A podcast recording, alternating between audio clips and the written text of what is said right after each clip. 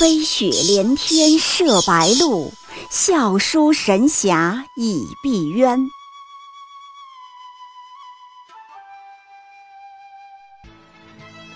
如果说古龙的小说像冰水，越喝越觉得心寒，写透了人情凉薄，那么金庸的小说就像烈酒，起初苦涩艰深，入口醇厚，回味无穷。喜马拉雅主播小昭在海边将陪您一起每天十分钟细细品读金庸，欢迎您的关注与订阅。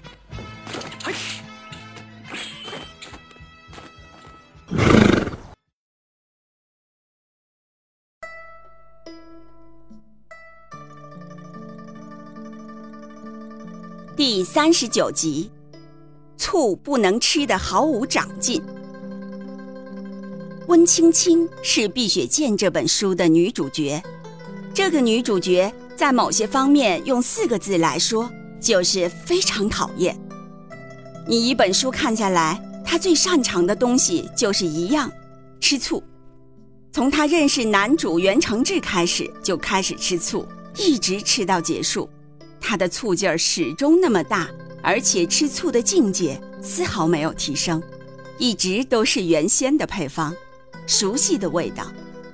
我看了这本书，就有一点爹味儿上头。什么意思呢？就是很担心男女主角袁承志和温青青的感情问题。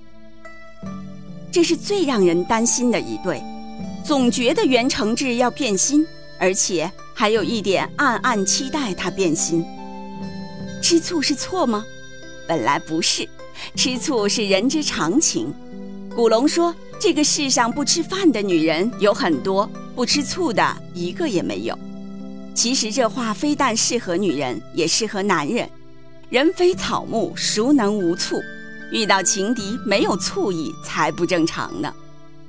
回想黄蓉刚出场的时候，也爱吃醋啊。有一次吃穆念慈的醋，差点拿把小刀把人家的脸划花了，醋劲儿也不小哦。可那是什么场景？是杨铁心和丘处机这些人一个劲儿想把穆念慈许配给郭靖，又是父母之命，又是媒妁之言，都齐了。郭靖还长了一副特别听话的面相，从这个意义上说，也难怪黄蓉会着急。而温青青吃醋都是什么情况呢？都是无厘头的醋，比如袁承志遇到儿时玩伴安小慧，多说了两句，等于是幼儿园同学之间聊聊天吧，他就吃醋了。袁承志打架用了安小慧头上的簪子，他也吃醋。偶尔见了个外国女人穿的少一点，他还要吃醋。书上还有一个人，叫单老捕头，此人并没有女儿。但袁承志的朋友们开玩笑说，单老捕头讨好袁承志是为了选他当女婿，一句话就让青青吃了无名醋，出去干了几件大案子来诬陷人家，差点要了人家的命。总之呢，他吃醋是不需要理由的，只要袁承志身边有年龄相仿的女子，甚至是他幻想中的女子，他第一个反应就是列为情敌就要吃醋。大发脾气，和黄蓉、赵敏吃醋吃的还有三分可爱不同，温青青吃醋吃的特别不上台面，更加不计后果。比如之前说的，袁承志遇到童年好友安小慧，给青青引荐，说：“我给你引荐，这位是安小慧安姑娘，我们小时在一块玩，已整整十年不见了。”温青青冷冷地瞅了安小慧一眼，既不失礼也不答话，这就特别没有教养。有人说这是可爱，我还真是觉不出可爱，只觉得他没教养。甚至温青青得知原来小慧妈妈对袁承志有过大恩，仍然不管不顾，提出让袁承志今后不许再见小慧和她妈妈，给人感觉特没有分寸感，特别强人所难。你喜欢一个人，就能去干涉他正常的人际关系吗？因为吃醋，温青青好几次不顾全局捅了大娄子，把自己和别人置身于险境。有一次，袁承志和焦婉儿去救温青青，遇到紧急情况，不得不一起躲进床底避敌，这完全是可以理解的。温青青却只管喝醋，又是发脾气，又是骂人，就是不肯离开险地，一味的胡闹，逼得焦婉儿情急之下表示要嫁给独臂师哥，不会和袁承志在一起，这才打消了他的猜忌，否则还真不知道会有什么样的后果。反正性命和喝醋比起来不值一提。还有温青青抢了闯王的军饷，本来已经答应分给袁承志一半，结果因为喝安小慧的醋，非得让袁承志凭本事到家里来盗取，这就是不知轻重了。他家可是有很多危险人物的，有温氏五老这种高手，还有一个五行大阵，这威力温青青又不是不知道。如果袁承志不是侥幸，先得到了金蛇郎君的武功秘籍，先学了破阵之法，早就把小命葬送掉了。书上呢，袁承志居然对此毫不介怀。要是换了我，肯定是对这个女人避之不及。温青青对自己的问题其实也不是不知道，她也是非常清楚的。她说：“我脾气不好。”我自己知道，可是我就管不了自己。这个姑娘爱吃醋，当然也是有原因的。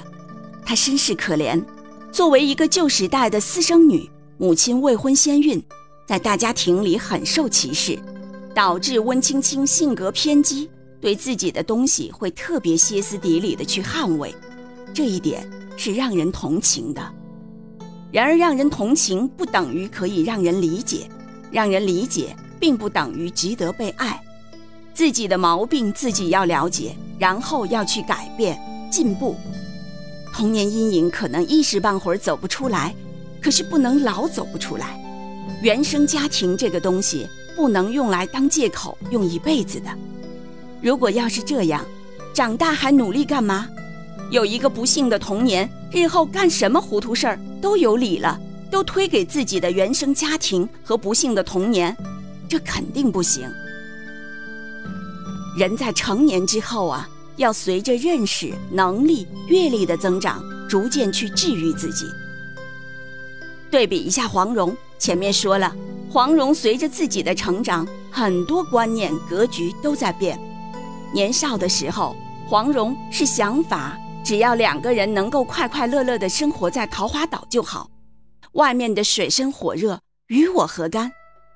中年时，黄蓉却能够说出：“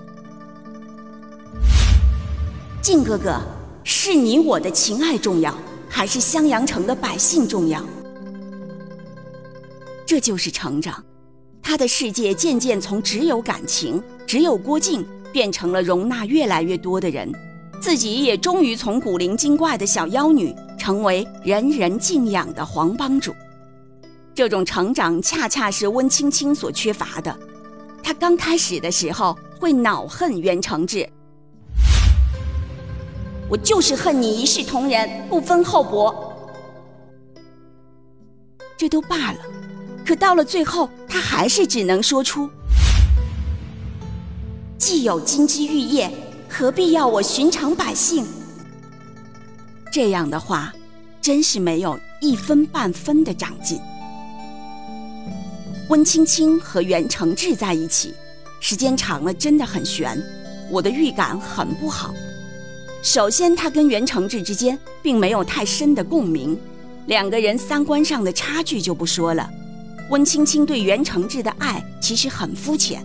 他并不想很深的去了解袁承志，其实是有点辜负了袁承志对他的知己之称。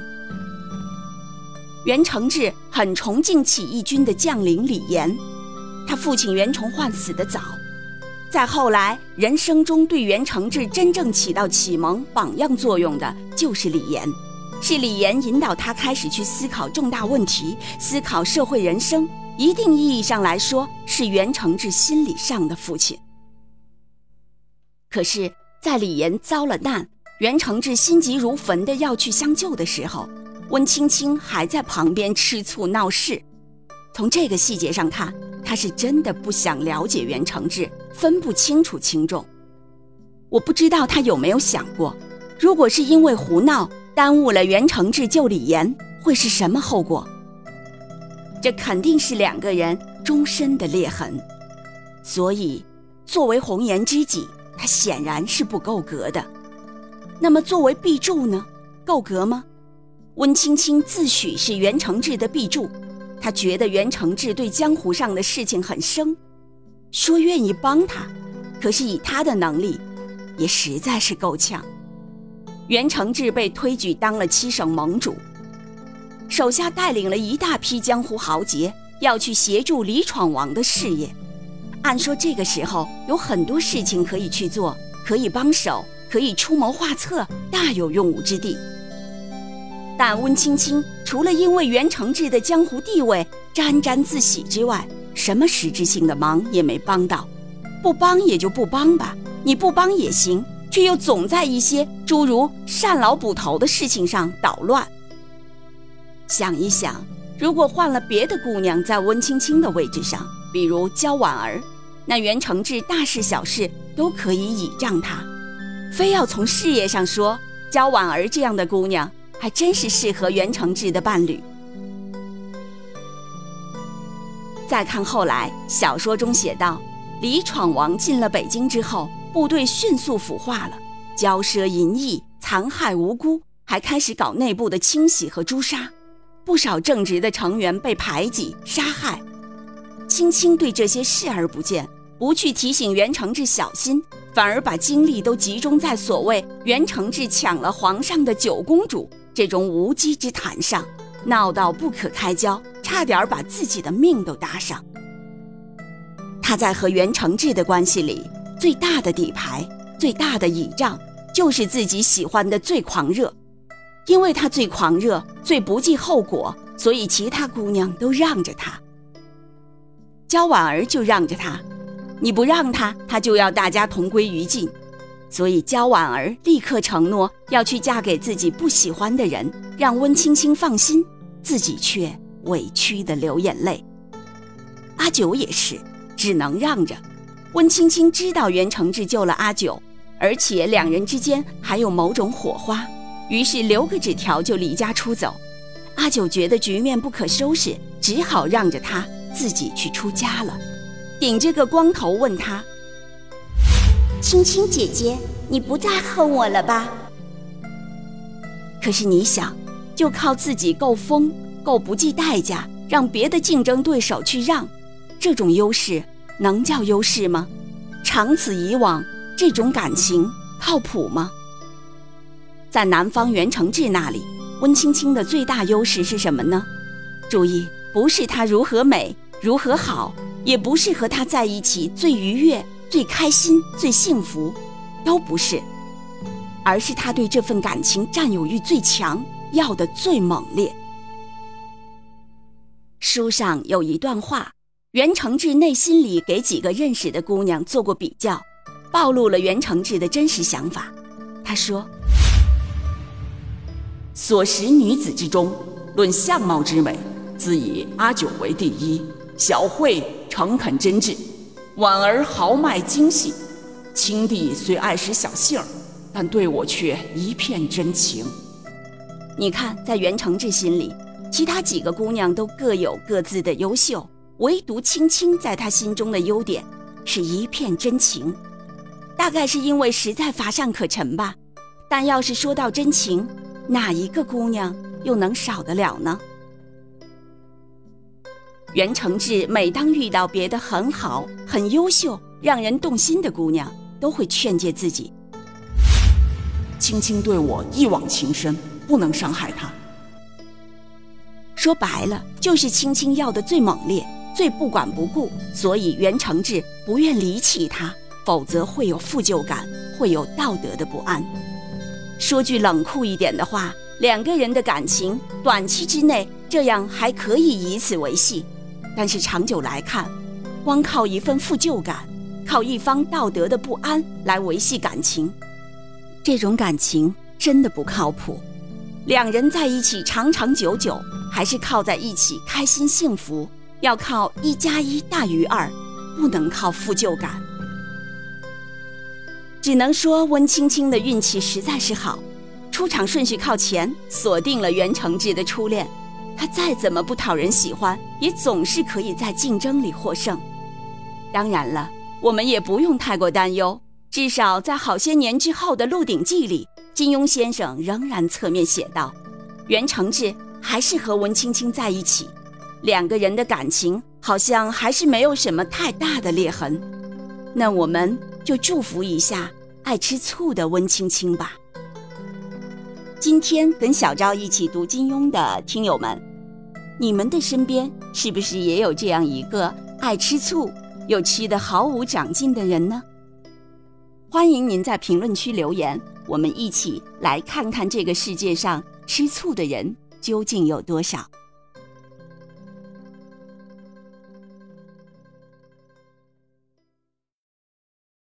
喜马拉雅主播小昭在海边将陪您一起每天十分钟细细品读金庸，欢迎您的关注与订阅，每晚八点更新一集，不见不散。